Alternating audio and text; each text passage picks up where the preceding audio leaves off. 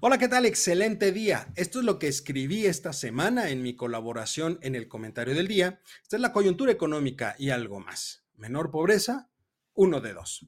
Decía el gran McCraft, el ingreso es muy importante, pero sin salud y sin educación, de poco sirve.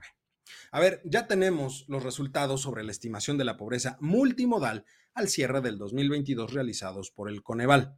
De acuerdo con la información que presentó el organismo, entre 2018 y 2022 el porcentaje de la población en situación de pobreza multimodal pasó del 41.9% al 36.3%.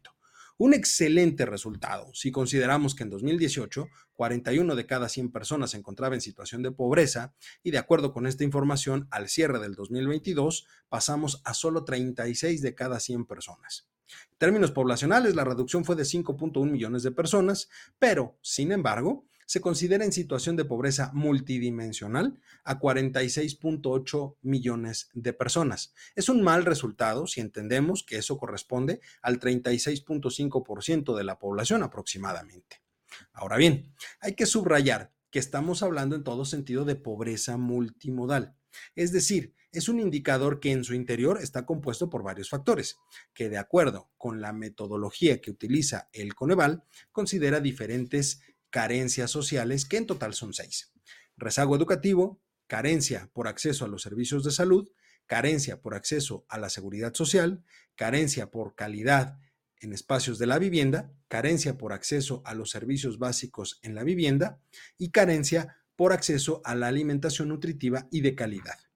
Por lo tanto, esto significa que pueden existir personas que sin estar necesariamente en la clasificación de pobreza moderada o extrema, sí pueden considerarse vulnerables por alguna carencia de estos seis indicadores.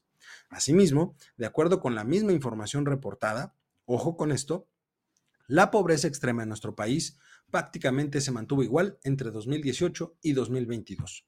Pasamos del 7% al 7.1%.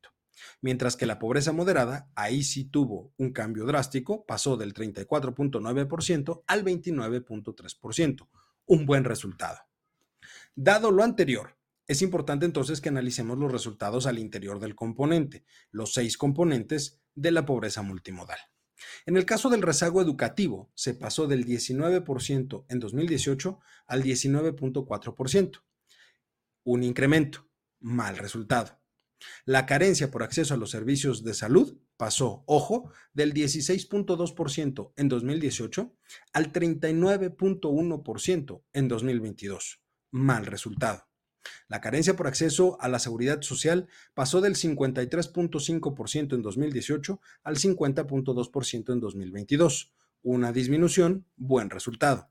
La carencia por calidad y espacios de vivienda pasó del 11% en 2018 al 9.1% en 2022. Buen resultado. La carencia por acceso a los servicios básicos en la vivienda pasó del 19.6% en 2018 al 17.8% en 2022, lo que implica una disminución y por lo tanto un buen resultado. Finalmente, la carencia por acceso a la alimentación nutritiva y de calidad se ubicaba en 2018 en 22.2% y pasó en 2022 al 18.2% por lo que se tuvo una reducción y por lo tanto un buen resultado. En resumen, cuatro de los seis indicadores tuvieron buenos resultados. Sin embargo, los dos indicadores donde se observó un incremento con respecto de 2018 deben ser de cuidado muy especial justamente porque estamos hablando de áreas que implican el desarrollo físico y cognitivo de las personas. En el caso del sector salud, la pandemia dejó al descubierto grandes problemáticas. Sabemos que existe un desabasto de medicina, sabemos que no hay infraestructura, pero lo más importante, la falta de una cobertura básica ligada a la desaparición del entonces Seguro Popular y posteriormente del INSABI, ese que ellos mismos crearon y después desaparecieron. Esa situación ha dejado un gran porcentaje de la población en completo desamparo, lo cual se puede observar en los porcentajes tan altos. Por el lado educativo, el rezago es muy probable que en los próximos años se vaya incrementando. Vamos arrastrando lo que sucedió en la pandemia, ¿sí? Pero también va a ser producto de la falta de claridad en los procesos educativos del país. Nadie conoce a la fecha todavía el plan de estudios en los niveles básicos y medios.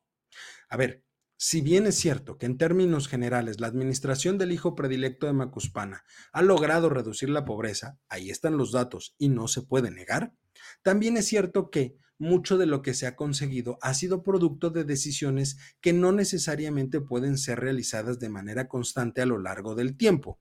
Me refiero a un aumento de los salarios en altos porcentajes y pensiones no contributivas. Por lo tanto, la siguiente administración tendrá en el tema de pobreza un gran reto que va más allá de simples aumentos de salario o programas sociales. La próxima semana continuamos con este análisis. Yo soy Eduardo López y este fue mi comentario del día.